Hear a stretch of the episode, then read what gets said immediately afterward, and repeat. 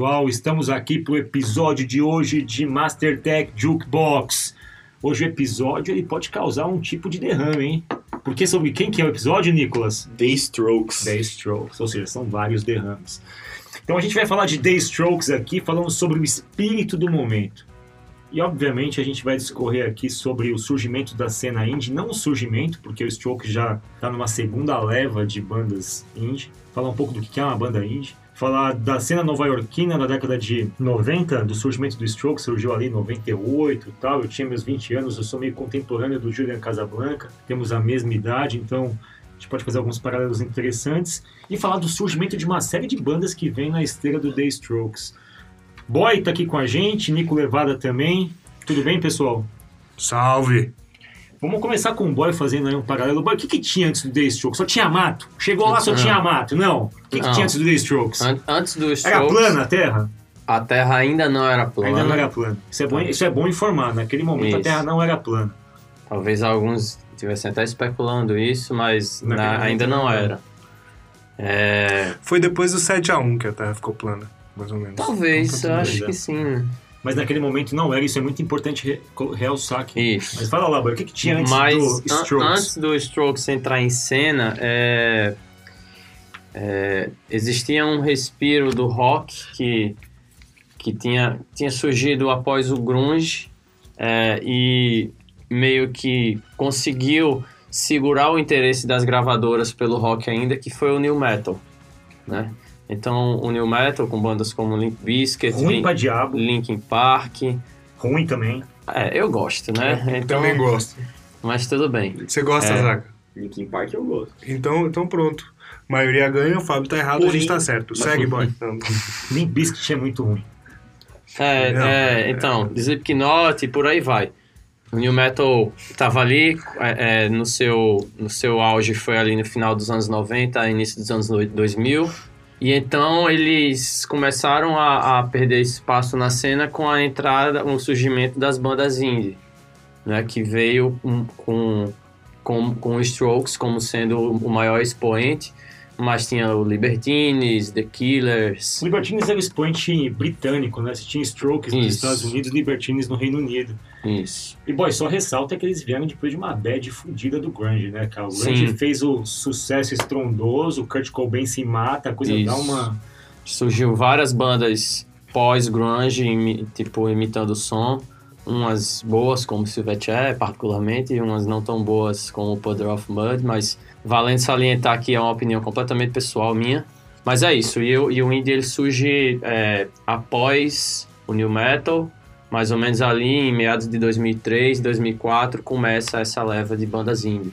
Vamos falar só o que que é indie, tá? Indie, o termo indie, vamos pegar a definição clássica. Indie vem de independente, no final das contas, a independência em relação à, à criatividade, o poder criativo, a forma de você produzir e distribuir suas próprias músicas de forma muito autoral, desvinculado do processo das grandes gravadoras, enfim, daqueles contratos que deixavam você, obviamente, vendendo alma pro diabo e tal. Indie é mais sobre uma atitude do que sobre uma sonoridade, tô certo, boy? Sim. Temos também a nossa representação aqui na, da época, que é, a gente pode, pode falar do Cansei de Ser Sexy, que fez um sucesso notório. Como chama? Cansei de Ser Sexy. CSS. CSS. Aquilo que você acha que é linguagem de programação de front-end, na verdade é uma banda. Mas é bem parecido com o Deixa- CSS. É, deixa eu só colocar um ponto aqui de tudo isso que vocês estão falando. E o surgimento do indie também tá muito ligado à internet de banda larga, ao MP3, a Ah, baixar música, emule, casar e todas essas coisas. Morpheus. E é. Ai. e- nossa, é, pois é. E aí tem é, seu apogeu justamente nessa época, porque era muito mais fácil de você distribuir, o modo como as pessoas consumiam música foi mudando, então as bandas acabaram ficando, muitas delas conhecidas por conta da distribuição de internet, né? Pois é, e o espírito do momento diz respeito a isso. Strokes é de que ano? 98. 98 a gente está no ápice de um fenômeno bastante importante na história da internet, que é a bolha da internet. Sim, O Google surgiu em 98. Sim. Tudo isso que vocês estão Teve dizendo... também o bug do milênio, não sei o se bug vocês do milênio. Então, o Strokes vem naquela leva de bandas que começaram a surfar essa capacidade de você ter estúdios particulares, de você poder distribuir sua obra dentro da internet com um pouco mais de facilidade, mas ela veio num contexto e é Com o importante. risco de não vir, de vir um, na verdade, um vídeo pornô, mas É, tudo pô, bem. tem a- tem a- teve a bolha Quem da, nunca, né? É, teve a bolha da internet e o Manifesto Ágil vem em 2001. Ou seja, naquele momento discutia-se a, a adaptação das estruturas de produção, de desenvolvimento de produtos para como é que eu produzo uma coisa mais rápido, gero melhoria contínua e como é que eu lanço o meu produto para que as pessoas consigam perceber que ele tem valor rapidamente. O Strokes foi isso, foi um soco no estômago. Musicalmente significou isso tudo que o Boy disse, uma recuperação do rock and roll. O Strokes tem uma estrutura muito baseada no vintage, né, Boy? Até o logo Sim. é meio vintage, Agora- eles resgatam Sim, a no estética, Reed né? e tal. Agora, vale salientar que não, não, não foi uma aceitação tão fácil assim, Não. até mesmo por parte de quem toca. É, nessa época eu era jovem, né? Bem jovem, tinha 12, 13. Tava começando esse lance de bandas e, e eu me incomodava com a qualidade de gravação que a gente fazia em casa no computador, certo? O, o, o som que saía não era o som das bandas que eu admirava, então isso particularmente me incomodava e para você ser indie, existia uma desconstrução disso. O cara que gostava de fazer música alternativa meio que eh, não ligava tanto para isso, sabe? A Uhum. criação era mais importante. Mas é um processo de aceitação. É, o Strokes, cara, quando a gente isola no tempo, a gente percebe que eles foram muito importantes, mas ao mesmo tempo eles criaram um processo de. é, eu, eu entendo um pouco danoso, assim. Quando o Strokes surgiu, não existia essa cultura hipster que existe hoje. O Strokes trouxe uma, uma- um, um visual vintage, cortes de cabelo, referências um pouco mais antigas, uma recuperação do rock and roll. Era como se fosse uma recuperação do rock and roll de base. Que o Strokes é meio Talvez, visceral, gritado e tal. talvez até uma recuperação da cultura dos anos 70 também. Sim, né? sim, exatamente isso. A gente vai falar disso um pouco mais pra frente no episódio, mas quando o Strokes surgiu foi um sopro do tipo, caramba, recuperamos o rock and roll. Tanto que a New Musical Express, que é uma das revistas mais importantes dos Estados Unidos, disse que o Strokes ia salvar o rock. E assim, olha o rótulo. Você surge do dia pra noite, Last Night estourando, bombando, esquisito, o álbum da década, vai no topo da parada, chega em quinto, acho que na Billboard e tal. Strokes a salvação do rock. Cara, a salvação do rock é um rótulo muito pesado, assim, os moleques tinham 22, 23 anos e musicalmente eram bastante talentosos, assim, mas de partida carregaram um rótulo de um pouco pesado, assim. E, e você acha que muito por conta desse rótulo eles acabaram sendo vítimas da expectativa? Eu acho que a consequência talvez seja isso, e assim, vou pegar o caso que uma banda que eu não gosto, e quando a gente fala que não gosta dessa banda, a gente tem que estar preparado para ter piquetes aí na porta, que é o Los Hermanos. Eu não gosto de Los Hermanos. Admiro, reconheço, é, contexto, o contexto histórico é pertinente e tal, tem todo. Eu acho que é até um paralelo possível, mas eu não gosto de Los Hermanos. Mas especificamente, eles também são vítimas daquilo que fez com que eles despontassem para o sucesso. Los Hermanos, quem conhece os integrantes da banda, Rodrigo Amarante é um estudioso da música tal. Questiona-se se a música é boa ou ruim, tá totalmente válido, mas o cara é um estudioso. Imagina uma banda que tem uma perspectiva bastante, porra, profunda, densa, os caras são estudiosos, você desponta com Ana Júlia. É, tem uma entrevista do Amarante famosa, né? Dessa questão da Ana Júlia. Não sei se você Pô, já os viu. caras pegam reféns de Ana Júlia. Ficaram. A, a, repórter, a repórter pergunta pra ele, ah, e a Ana Júlia? Ele fala, Porra, cara, é, tipo, basicamente ele, de um jeito mais delicado, ele fala, foda-se Ana Júlia, você vai ver que a gente vai fazer o show, não vai tocar Ana Júlia e a galera vai pirar. Pois é, mas eles ficaram, ref- assim, a mídia galera esperava... E aí, ligando um pouco com o que você falou da cena, é, durante muito tempo, o Los Hermanos é, fez a sua carreira um pouco afastado do mainstream, porque eles tinham é, uma base sólida de fãs Uhum. que acompanharam o, o- o crescimento da banda. E, inclusive, se você for ver a, a diferença entre o primeiro álbum deles e o segundo, é gritante, é, muito brutal, né? é É brutal. como se quisessem de fato marcar, olha, a gente não é aquilo. Exatamente. Sim, é. Inclusive, o próprio Marcelo Camelo tem várias músicas que são famosas e que às vezes muita gente não sabe que é dele, que foram interpretadas pela Maria Rita, Sim. por um monte de coisa. Então, é quase que, tipo, cara, a gente é mais que isso, a gente Com consegue Strokes entregar mais. aconteceu a mesma coisa. O Strokes era uma banda de rock and roll, eles queriam fazer um rock and roll clássico e tal. E quando eles surgiram, tinha todo esse contexto que o Boy disse. Uma orfandade do grunge e tal, um vácuo musical. um metal de gosto discutível, você tinha uns caras resgatando rock and roll, jaqueta de couro, estética dos anos 70, é, aquela perspectiva vintage e o nascimento do hipsterismo vem dali. Uma coisa que é muito interessante você observar é Brooklyn, que é um bairro dentro ali de, do estado de Manhattan, em Nova York, do lado, obviamente, de Manhattan. Até aquele momento, o surgimento da cena indie reconfigurou todo o bairro é um processo que eles chamam de gentrificação, assim. Vários comércios voltados à cultura independente começaram a surgir e, obviamente, expulsar os moradores para lugares mais longe, assim. E criou-se uma horda de bandas que é um puta de um pastiche. Tem bandas excelentes como Arctic Monkeys, que eu acho que é uma banda muito boa, e tem uma série de bandas ruins que surgiram na esteira. Mas quando a gente chama o Strokes de espírito da época, a gente resgata não só a banda como o contexto de desenvolvimento tecnológico, a forma que a cena indie encontrou para se dissipar através da tecnologia e ao mesmo tempo a gente fala de um espírito da época que começou a tentar voltar para o passado, pegar coisas vintage e obviamente transformar aquilo em produtos completamente diferentes do que era e por preços absurdos assim. Só fazendo um paralelo com, com o mundo da tecnologia, é, por exemplo, com o design thinking, que é uma coisa que está muito difundida no nosso meio que é um processo que é, não surgiu de 10 anos para cá, é um processo que surgiu há muito tempo, já tem 30 anos pelo menos que se especula sobre isso, não é, Fábio? Claro. E da mesma forma o indie, ele teve o seu estouro com, com, com o Strokes, mas existiram bandas ali, por exemplo, nos anos 90 que já estavam abrindo espaço para esse tipo. R.E.M., Smiths, Weezer, é, Super Drag, é, Teenage Fan Club, então que... que o próprio também... Buzzcocks, que era Isso. uma das bandas punks que tinha atitude indie, né? De... Então, assim, é, esse, esse, essa nova cena, ela já veio bebendo de, de, de outros processos anteriores. Vocês acham que hoje, a cultura da nostalgia que a gente vive... Vou pegar um exemplo que acabou de acontecer. A gente está gravando em um lugar fora do work, do nosso escritório, por isso que a qualidade do áudio tá até tão boa, né? Uhum. É, Osaka nasceu em 2000. A gente tava aqui tomando café, ele acabou de vir e falou: Nossa, caramba, uma vitrola, um toca-disco, que legal. Queria muito ter isso. A gente poderia dizer que o Zac é um bug do milênio? Cara, Nossa, mas aí também é foda, né? Ele, ele, ele, só não é um bug porque ele nasceu depois, né?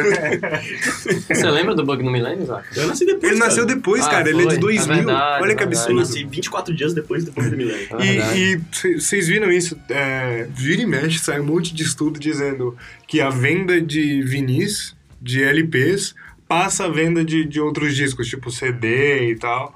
É, a pergunta é, Nico, essa, essa venda é por quê exatamente? Eu acho que voltou uma cultura de nostalgia absurda nos últimos anos. E será que a, a questão dos hipsters e os strokes contribuiu para isso, no caso? É, cara, assim, no estudo sociológico mais denso, tem até estudos e teses acadêmicas disso, de que o Strokes, de alguma forma, não Strokes, mas principalmente a banda, iniciou um movimento que é o tal do hipsterismo, que modificou a cidade de Nova York, especificamente Brooklyn ali, que é um dos neighborhoods de Nova York, ao ponto de trazer uma série de é, pessoas, comércios e atividades que de alguma forma modificaram não positivamente aquela cena, que expulsaram é, moradores tradicionais, enfim. A questão principal é quando você fala do vinil.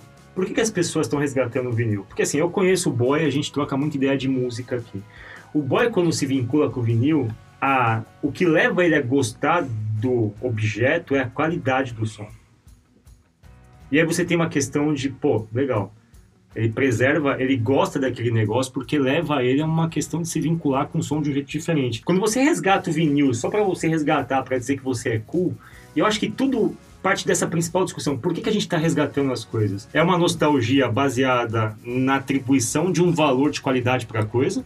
Ou é uma nostalgia para falar, olha, eu sou legal, olha como eu sou bacana, eu deixo a barba crescer, ou eu uso uma camisa assim, mas qual, que tipo de vínculo que a gente faz com as coisas? Eu não estou, obviamente, fazendo juízo de valor, mas eu gosto do vinil, porque para mim o vinil ele tem uma questão de experiência, de introspecção, do tipo, eu preciso estar aqui para ouvir essa música, eu vou precisar trocar se eu quiser. Um modo de consumo. É um ritual, Sim. certo, boy? Com certeza. Até porque, boy, aí você manja ma- disso muito mais do que eu, mas é, qualidade por qualidade, se você quer qualidade absoluta de áudio, existe formato sem compressão, que você pode escutar digitalmente, existem outras é, caixas e, e alto-falantes que são voltados para isso. O vinil tem muito mais da, da estética, da textura do som do que propriamente sua qualidade, né, Boy? Absolutamente. O vinil ele tem um som mais analógico, né? É, ele não tem um som tão digital e por muito tempo é, o digital ele teve uma grandíssima dificuldade de, de conseguir ter é, essa mesma experiência que o analógico dava. Então, mesmo com a entrada do, do- dessas facilidades digitais, muitos grandes estúdios eram resistentes a essa troca, é, é, porque para eles o som analógico, o som feito em fita, é, a- o, o, o amplificador é, Valvulado. valvulado, ele tinha um- um- um- um- uma vantagem sobre o som digital, sabe? É, é, e essa vantagem também se configurava na, no- na, é, na aquisição financeira, no, no custo. O custo do analógico sempre foi muito mais alto. Hoje em dia, claro, é, nós já temos recursos digitais que conseguem simular quase que perfeitamente um som analógico, é, até de forma até é, assustadora. É, de você ter um, um- um- amplificador que consegue te dar é, sons de, de, de, de cabeçotes da Marshall que na, é, há 15 anos atrás tinham que ser trambolhos gigantescos. E eu acho que talvez por isso também que essa cena do, do, do indie é, acabou se dando bem, porque muitas dessas bandas não tinham condições de ter esse equipamento todo. E é por isso que a gente chama esse episódio de espírito da época. É como a época e a sua possibilidade tecnológica permitiu que o indie se desenvolvesse. Você tinha muito mais atributos técnicos e de distribuição comercial. Uma coisa que eu acho que o indie resgatou, pelo menos para mim, quando a gente fala, vou pegar o exemplo dos vinis, mas eu gostaria que isso fosse mais resgatado. O vinil te dava uma perspectiva de você se vincular com uma obra. Você tinha um, um álbum, né? Ele era grande, ele era um formato maior, contava uma história, né? Se você pega lá, sei lá, Dark Side of the Moon, ele tem 12, 10, 12 músicas, mas é uma história que é contada cronologicamente. A mesma coisa quando você pega o Sgt. Peppers dos Beatles. É uma obra, cara. Tem uma história, tem um conceito. Você conta uma história inteira. Sobrevivendo no Inferno dos Racionais. Se você pega, ela tem uma organicidade. A música introdutória, ela tem um, ela, ela começa contextualizando um problema e você tem um arco narrativo, tal. Eu acho que o Strokes, em relação ao espírito da época, traz pra gente a capacidade que tanto empresas quanto pessoas físicas, freelancers, começaram a ter capacidade de, naquele momento, a se tornar independente na produção e divulgação dos seus trabalhos. Isso é a parte importante que a gente poderia ressaltar no bloco 1. Eu acho que vocês colocaram elementos muito legais, assim. A cena indie independente pressupõe isso. Eu sou um artista e hoje eu passo a ter independência sobre a minha propriedade intelectual e a forma que eu distribuo. Não à toa, na mesma época, bolha da internet, manifesto ágil, surgimento das startups. O Stroke é como os Strokes são meio que um emblema do tipo, olha, aqui surgiu e se disseminou a cena indie, mas aqui estava acontecendo um fenômeno cultural muito forte. Aqui surgiram também e se disseminaram as startups. Então, tem um pouco de correlação da história, é por isso que esse episódio está na nossa, na nossa playlist. Vamos encerrar esse bloco com o próprio Strokes, então, Fábio? Vamos tocar Strokes? Que música que vocês gostam? Last Ah, Night? Sim. Vamos tocar. Ana Júlia também, né? Reptila acho que pode ser melhor, então. E Ana Júlia, para considerar aí um pouco da história do caldo cultural de uma banda que a gente colocou aqui. Será, Ana Júlia? Talvez, talvez uma outra música assim deles. Retrato de Yaya. Pode ser. Todo de- carnaval tem seu fim. Acho que pode ser. To- to- todo carnaval tem seu fim, é uma boa música. carnaval E tem seu Reptila, Mais essa pra- dupla. Que Isso. são, todo carnaval tem seu fim, é quase como se fosse um manifesto anti-Ana Júlia. É uma música triste, deprimida, do tipo, olha, essa festinha aí tem um fim. Vamos nessa.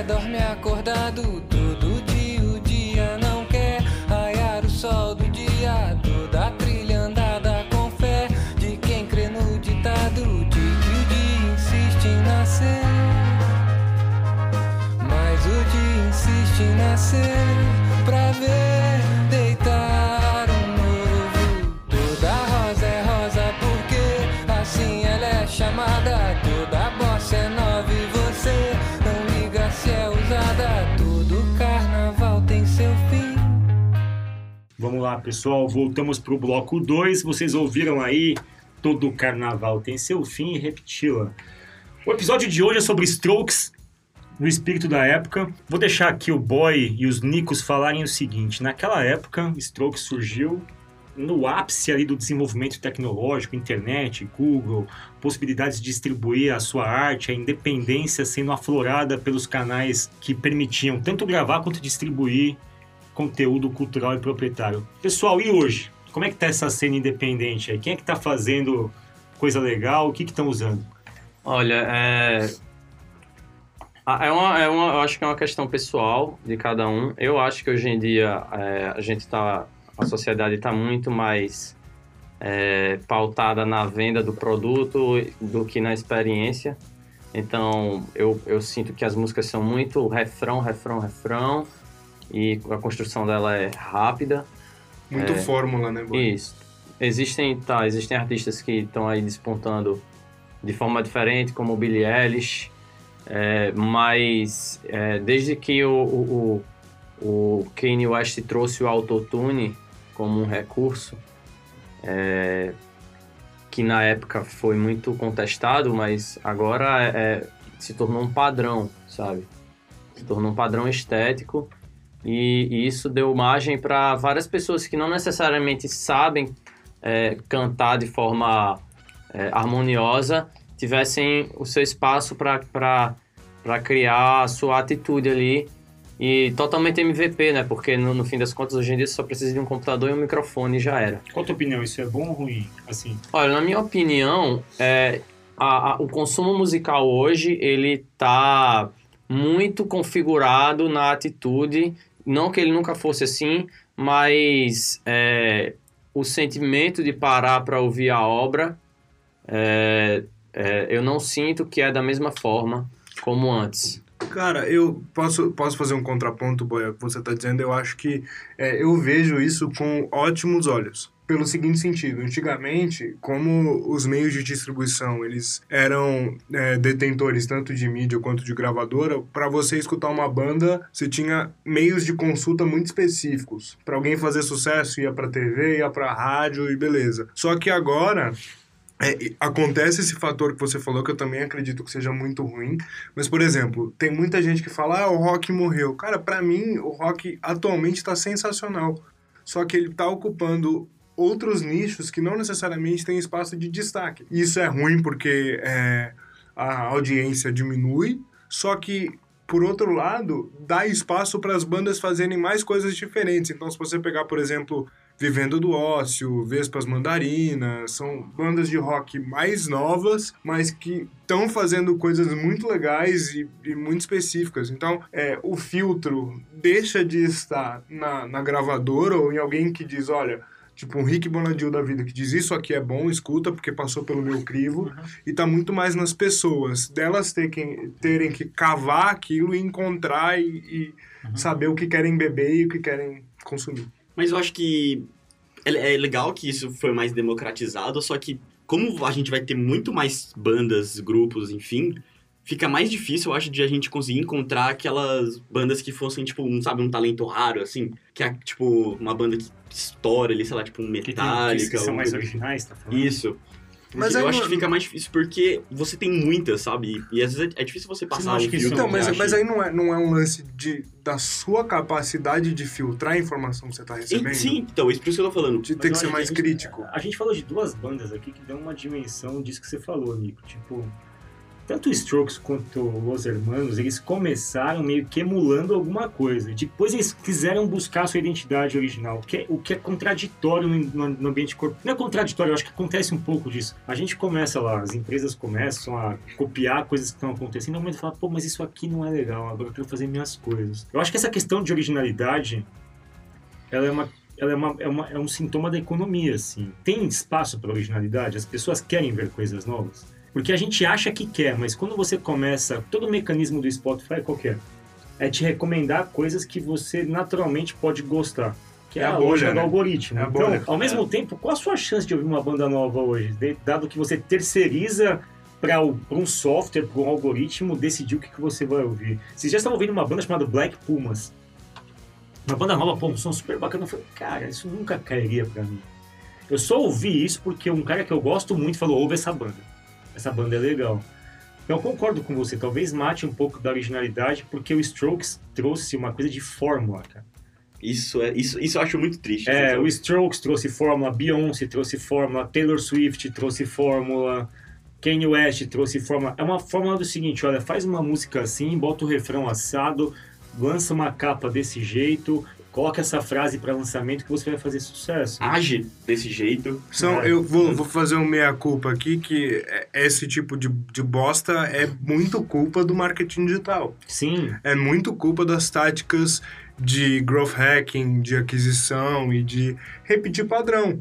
Eu tava, eu tava escutando um podcast ontem e um dos comentários que os caras fizeram é, cara, se a gente deixar tudo na mão de algoritmo, ele vai entregar cada vez mais o que as pessoas querem, mas não necessariamente o que elas precisam. A analogia que fizeram é, o algoritmo é a sua avó, que te entope de chocolate, chocolate, chocolate, chocolate, chocolate. Quando na verdade o que ele deveria ser é a sua mãe, que te dá um prato equilibrado, com legume, com todas as coisas e os nutrientes que você precisa, saca? É, Eu queria puxar esse gancho, é, e até falando um pouco do, do episódio passado, quando a gente fala aqui o do Racionais como um expoente de, de comunicação da periferia. Tá, não vou falar da cena rap, mas é, existia um- um- um- uma cena que está muito forte, no, no- no, é, principalmente para os jovens, que é a cena do trap, que também vem dos Estados Unidos e foi é, abraçado aqui. você gosta Só que trap? eu não odeio curto, trap, não cara, é curto ruim. porque eu acho, é, é como vocês falaram, é, é padronizado. Os seres humanos eles gostam de padrões, só que está muito pautado é, numa, numa comunicação de consumo e de, e de- na minha opinião, é, é- é- é superficial e falta amor. Uhum. Eu vou ser, eu posso ser duramente criticado por isso, mas é, eu vejo que a, a, a mensagem que está sendo passada é uma mensagem até um pouco competitiva, sabe? Tô aqui, é, tenho isso, é, e, e- e um pouco até violenta no, no, no, no, no quesito de, de vangloriar coisas como armas e, e- e tudo, e criar nos jovens esse, esse, esse senso de espectro de que é legal ser assim, é, é, e muitas vezes nem existe isso, e, e, e você vai ver o comentário, a troca de ideias entre, entre esses jovens não é uma troca de ideias é, construtivista, sabe? É mais um- uma questão de, de vaidade. Então, é, a, a marca, ela, ela entrou muito forte na indústria da música, sabe? A, a marca, ela, ela se apropriou da música para dar para as pessoas um- um- uma sensação de atitude, mas na real isso, isso é, é- é apenas uma fachada para vender produto. Você acha que o processo de você ter mais dispositivos tecnológicos assim acelerou um pouco a produção e matou um pouco o processo de composição? Acho, a, a com composição está mais pobre assim? Sei lá, eu sou nostálgico nesse aspecto. Eu achava, eu gostava de obras bem construídas assim, conceituais. Você mesmo me apresentou Arnaldo Batista o álbum Loki lá do filme do Loki, enfim, Pô, é, bom, é bom, é muito bom. cara. Pô, mas você pega aquilo ali, cara, você percebe que ela é uma pérola, tal, tem uma composição, tem toda uma estrutura narrativa. Hoje você não lança mais álbuns, né? Eu não sei até que ponto, Nico, a gente mesmo no trabalho, cara, a gente talvez às vezes queime uma boa ideia pela ansiedade de pegar um like, de pegar, de compartilhar, tal. Mas é isso, isso aí é até uma, uma crítica que eu tenho à cultura do MVP. Uhum. Tipo, ah, feito é melhor que perfeito. Beleza, em muitos casos isso é verdade. Só que a arte se dá em cenários contemplativos. Você precisa de um tempo de ócio para conseguir observar as coisas e ler aquele espírito. Às vezes a gente é flodado por tanta informação o tempo inteiro que a gente perde é, espaço para pensar. A gente não consegue absorver aquilo e cuspir um produto que tem esse esmero, que tem essa calma. E ao mesmo tempo, pegando de novo o gancho do espírito da época, voltando para Strokes, é, o mercado, sua rede de seguidores tem uma expectativa sobre o que você vai produzir. Se você sair um pouco daquela linha, as pessoas de alguma forma pulam para outro barco, porque elas querem coisas que de alguma forma é, satisfaçam seus desejos algoritmos, que é o tal do viés da confirmação. O Strokes agora deu uma pausa e está voltando com o Rick Rubin, que é um produtor de metal. Eles querem fazer uma outra pegada, tal. eles não querem se vincular com aquilo. Fatalmente, quando o Strokes lançar um novo álbum, vão falar o quê? Ah, o Strokes é, não é a mesma coisa de sempre e tal. Bons eram os tempos de É, outrora. Bom é o tempo de outrora. Mesma coisa agora, o Tarantino acabou de lançar um filme, era uma vez em Hollywood. Qual a principal crítica? Ah, esse Tarantino já não é mais o mesmo, tal. Perdeu a pegada, enfim. Por quê? Porque ele tentou uma abordagem diferente. Ou seja, a gente também, isso é contraditório, assim. O espírito da época, ele tem mais dispositivos para melhorar minha produção, para me dar mais independência, mas ao mesmo tempo parece que eu tenho que produzir sempre mais do mesmo, porque o outro lado não vai aceitar atribuições criativas distintas, assim. Isso me... Não sei o que vocês pensam em relação a isso. Se vocês aceitariam que um grande referencial de vocês, um artista, produzisse uma coisa completamente distinta do que ele faz. É, eu acho que sim, totalmente. Só que o, o que me incomoda é quando é, artistas ou personalidades que eu respeito fogem dos meus valores. Isso Sim. tem acontecido bastante. Sim. E aí é uma, é uma decepção fodida, porque você fala, porra, cara, você representava as coisas que eu acredito, e aí eu descobri que. Tinha o Roger do Traje a Rigor. É, sim, Curti tem, pra eu curti muito o Traje a Rigor quando era moleque. E, de, cara, independente de posição política, ele, enquanto defendendo a posição política dele, é um escroto. sim. Ele poderia defender o lado dele sem, obviamente, usar de táticas de agressão ad hominem que ele faz aí, de simplesmente atacar as pessoas. Mas é um cara que eu não consigo mais Sim. ouvir. Eu gostava de O Traje, era um som... Pô, era um som que Divertido. representava a minha É. época, tal. Tinha uma contestação inteligente, bem-humorada, e eu não consigo mais ouvir. A gente tava. Ah, ontem a gente tava. Eu e o Fábio tava. Ele, eu cheguei na sala ele tava ouvindo Raulzito. E aí é, eu lembro de uma história que eu vi o, o, Roger falar, cara. O, o Raul já disse pra eles que inútil era a única coisa que não era inútil naquele tempo e naquela época. Então, tipo, tinha toda uma pegada, né? Tinha. E aí. Inútil era um clássico da, do pós-ditadura, representava um estado de ansiedade dos jovens para ter acesso a uma cultura mais democrática, era bem humorada, era uma sátira, era um tempo de, obviamente, você combater a repressão. Sou estranho que alguém, hoje, que tem escrito essa música, tenha um comportamento diferente. Você matou a pau. Acho que a questão de valores é importante e aí a gente volta pro espírito da época. Será que a gente está conduzindo as produções artísticas e também as nossas estratégias corporativas de acordo com a opinião de polos de interpretação política? Será que a gente está deixando de colocar uma ideia na mesa, um produto, uma criação cultural, qualquer tipo de coisa, porque a gente pode achar que aquilo pode ser interpretado de um jeito violento por um extremo ou pelo outro?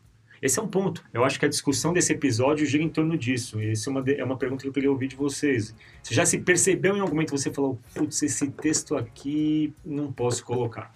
Cara, gente- vamos, vamos segurar essa pergunta pro próximo bloco e vamos terminar esse bloco aqui com o inútil.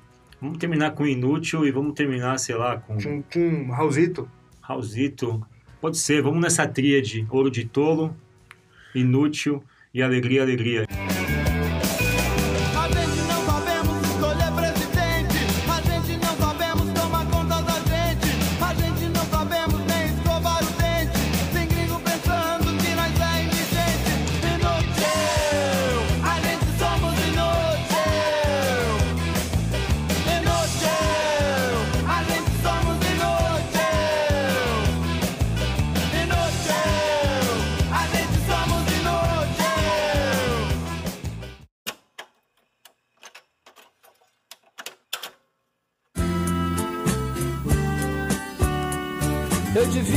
Contente porque eu tenho um emprego, sou dito cidadão respeitável e ganho 4 mil cruzeiros por mês. Eu devia agradecer ao Senhor por ter tido sucesso na vida como artista. Eu devia estar feliz porque consegui comprar um Corcel 73. Eu devia estar alegre e satisfeito por morar em Ipanema depois de ter passado fome por dois anos aqui na cidade maravilhosa.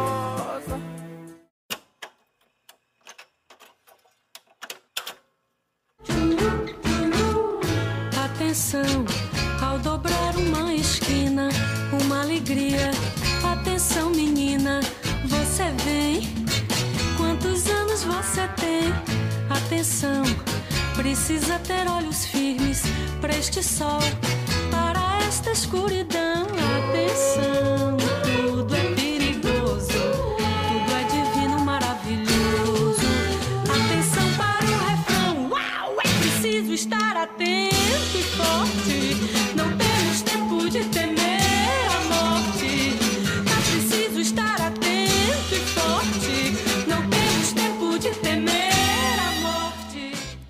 Pessoal, quem de vocês aqui na mesa já teve uma situação que falou: caramba, meu, eu tô começando a cercear meu processo criativo porque de alguma forma o espírito da época de hoje permite que todo mundo possa criticar imediatamente o que eu vou fazer e eu não tô disposto a entrar em batalhas, entrar em discussões. Então, beleza, tira essa frase, muda aquela imagem, esconde aquela bunda, esconde esse pau. O que, que vocês já fizeram aqui?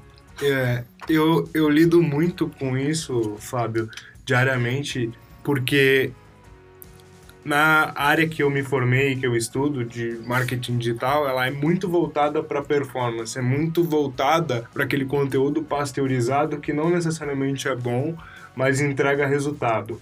E existe uma divisão clara e existe um ponto de equilíbrio que é, tá bom, a gente precisa medir as coisas, a gente precisa saber o que tá dando certo e o que não tá, mas até que ponto eu não vou ser escravo desse tipo de coisa. Eu acho que encontrar essa, essa divisão é um grande desafio, mas eu particularmente acredito que o marketing digital puro é extremamente tóxico e principalmente por a gente estar em uma escola e, e vender educação, a gente tem que tomar muito cuidado com isso. Para não se dobrar, né? Para não, pra não se dobrar e para que a educação não vire um varejão. E para se abrir o debate também, a gente abrir o contraditório, né? Hoje mesmo, hoje, se você está ouvindo esse episódio em algum momento diferente, hoje é a Black Friday, é a tradicional Black Friday. E como posicionamento pessoal assim, a Black Friday sempre me incomodou. Me incomodou porque eu vim de uma realidade onde eu não tinha capacidade de comprar coisas. Então, sempre que alguém fazia promoção, eu culpava meus pais. Ah, mas você está falando, esse é um discurso de esquerdopata, tá? É, abraço Lula. Não é essa a questão. A questão é o seguinte: o, o quanto é responsável você estimular o consumo de algo num dia que não vai mudar a vida de ninguém, basicamente para que a pessoa faça uma escolha pressionada pelo, pelo excesso de propagandas, por estar, obviamente, levando uma vantagem, ou quanto você deveria educar essas pessoas para que elas fizessem compras conscientes.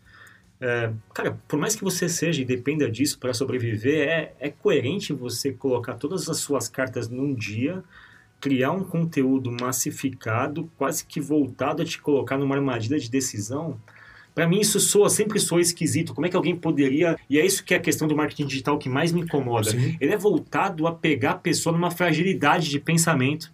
Eu quero, na verdade, quase que te levar a um erro psicológico para você te induzir a uma compra. O que me incomoda é isso. E eu acho que a Black Friday ela tem muito exemplo disso. Ela te bombardeia de coisas, ela, ela é pouco sensível a essas pessoas que estão dentro de um espectro onde aquela comunicação pode criar um, uma ranhura psicológica ali, né? É, e, e sabe o que eu sinto, Fábio, e que eu fico bem puto, para dizer o português claro, é...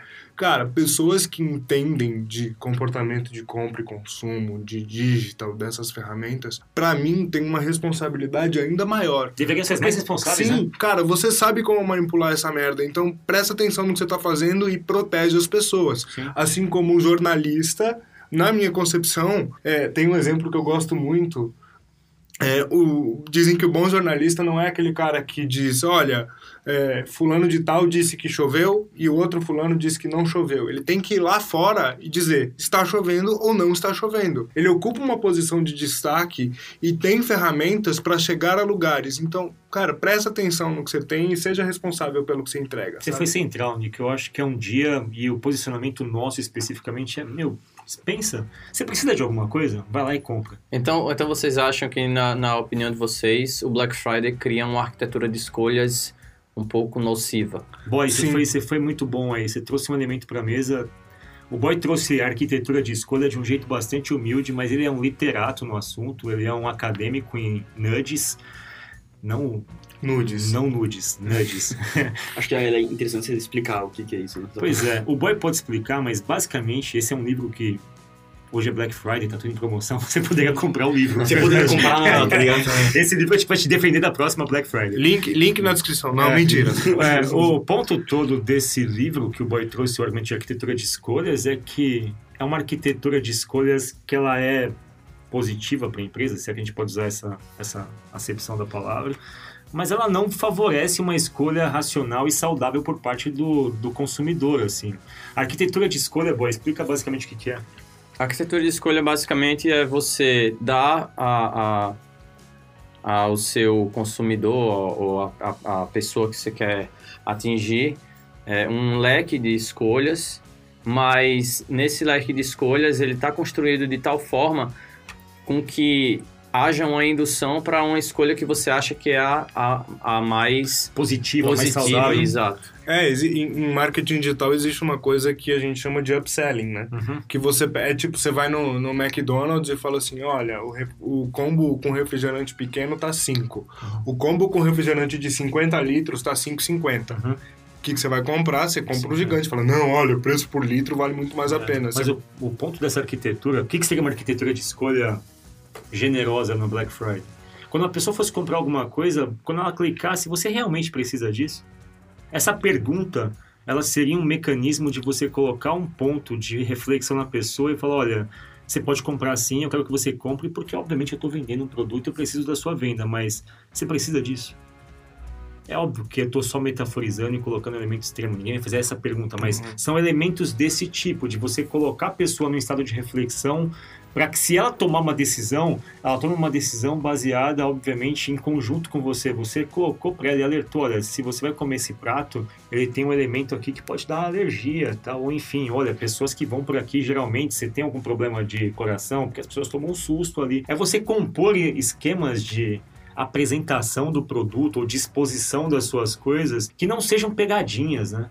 Que não sejam articulações maliciosas para levar você a consumir coisas que você não precisa. Então, pô, acho que eu gostei muito do teu ponto, Nico. Eu acho que quem conhece disso deveria ser o primeiro a defender isso. Sim, claro. né? Porque é uma questão, uma postura ética, assim. Então, o espírito da época hoje, voltando ao Strokes, é um espírito baseado em leitura de dados massificados para gerar padrões de repetição de algoritmos que te coloquem coisas na sua frente e que te estimulem decisões rápidas. O Boy tem uma frase muito boa, né, Boy? Pensar do sistema 1 e do sistema 2, que é arquiteturas de escolhas são feitas para você usar o sistema rápido para comprar coisas, não é? Uma coisa assim, o Boy tinha feito uma frase muito boa, eu vou resgatar essa frase. Mas é basicamente o seguinte, o marketing digital é para você usar o sistema rápido, para você não refletir muito sobre as suas decisões. Você usa o sistema mais primitivo, ele quer te capturar o momento ali para que você tome uma decisão rápida sem muita reflexão, certo? Cara, olha, olha as cores das interfaces, as bolinhas de notificação no celular e todas as coisas. É, existe um, um fenômeno que é a cultura do snack. Eu não sei, é, isso é bem, bem famoso é, nos meios de marketing digital, eu nem sei se todo mundo sabe, mas, por exemplo, quando você posta uma foto no Instagram e as pessoas vão dando like no, no seu post, ao invés do Instagram integrar, entregar tudo de uma vez para você, pra você ver, ah, tá legal, ah, tal pessoa curtiu. Eles cacheiam aquilo, guardam a informação, esperam você sair do aplicativo, daqui um tempo te mandam essa- essas notificações de like de novo, porque é, é quase como se eles estivessem dando açúcar para você. Quanto mais você consome, mais você quer consumir eles. Toda tática de digital, principalmente para aplicativo, é voltada para fazer você voltar para aquilo. Vai, sai, volta, vai, consome, posta, conversa. É tudo com cor primária, tipo a galinha pintadinha, sabe? É tudo muito movimento e tudo muita coisa que você não pensa e acaba gastando horas e horas fazendo coisas que você não precisa. Eu lembrei que da música do Boy, da, da música do Boy, não, da frase do Boy, que é o seguinte, a gente discute aqui sistemas 1 e sistema 2, sistemas de pensamento. Tem um livro chamado Rápido e Devagar, vai ter uma descrição e a gente volta nesse livro em um outro episódio, mas basicamente ele opõe um sistema rápido de decisão, que é o primitivo, e o sistema Sim. lento, mais reflexivo. O que o Boy me disse num certo momento é, a gente usa o sistema reflexivo para fazer UX, para que as pessoas usem o sistema automático para decidir sobre compra. Ou seja, eu penso muito para fazer você não pensar muito. É. E ao não pensar muito, você toma uma decisão que me favorece comercialmente. Eu acho essa analogia sensacional Sim. e acho que é uma chave de ouro pro nosso É, episódio. É perfeito. Que música pra gente encerrar, pessoal? A gente não, não tocou aquela Reptilio. Reptilio. Não, a gente tocou. Tocou. A gente, não Podia- tocou, a gente não tocou o clássico Last Night, a gente não vai tocar também. A gente podia tocar Can't Stop Me Now. que é do Libertines, mas eu acho que con- configura muito a época é, de ouro do, do indie. Ou a gente pode tocar Snap Out of It, do Arctic Monkeys também. Sim, com Sim. certeza. Uma boa música que bebeu na fonte do, do Strokes. Os caras do Strokes amam Arctic Monkeys também. Acho que é bom a gente Sim. encerrar com uma banda que ainda representa fortemente a cena indie. Alex Turner é um cara bastante carismático aí, obviamente conduziu a banda num caminho bem legal. Uma outra banda legal de se ouvir. E, tem, e, e é outra banda que tem uma estética extremamente retrô, né? Uma Sim. estética totalmente vintage, bebe de uma época ouro do rock. O, o Arctic Monkeys até já gravou disco em fita e tal. Sensacional. Fechado, pessoal. Foi um prazer estar com vocês aqui discutindo o espírito da época. Discussões bastante interessantes, filosofias profundas. Espero que vocês tenham gostado. Mastertech Jukebox, hoje é Black Friday. Aproveite, dê uma refletida, pense sobre as coisas. Programe seus atos de consumo e consulta nosso site. Tem coisas legais lá sobre dicas para você curtir a sua vida de forma gratuita. Dicas culturais e dicas de você ocupar a cidade de São Paulo. É, e só um ponto, espero que você não tenha tomado decisões que se arrependeu depois nessa Black Friday. Um abraço.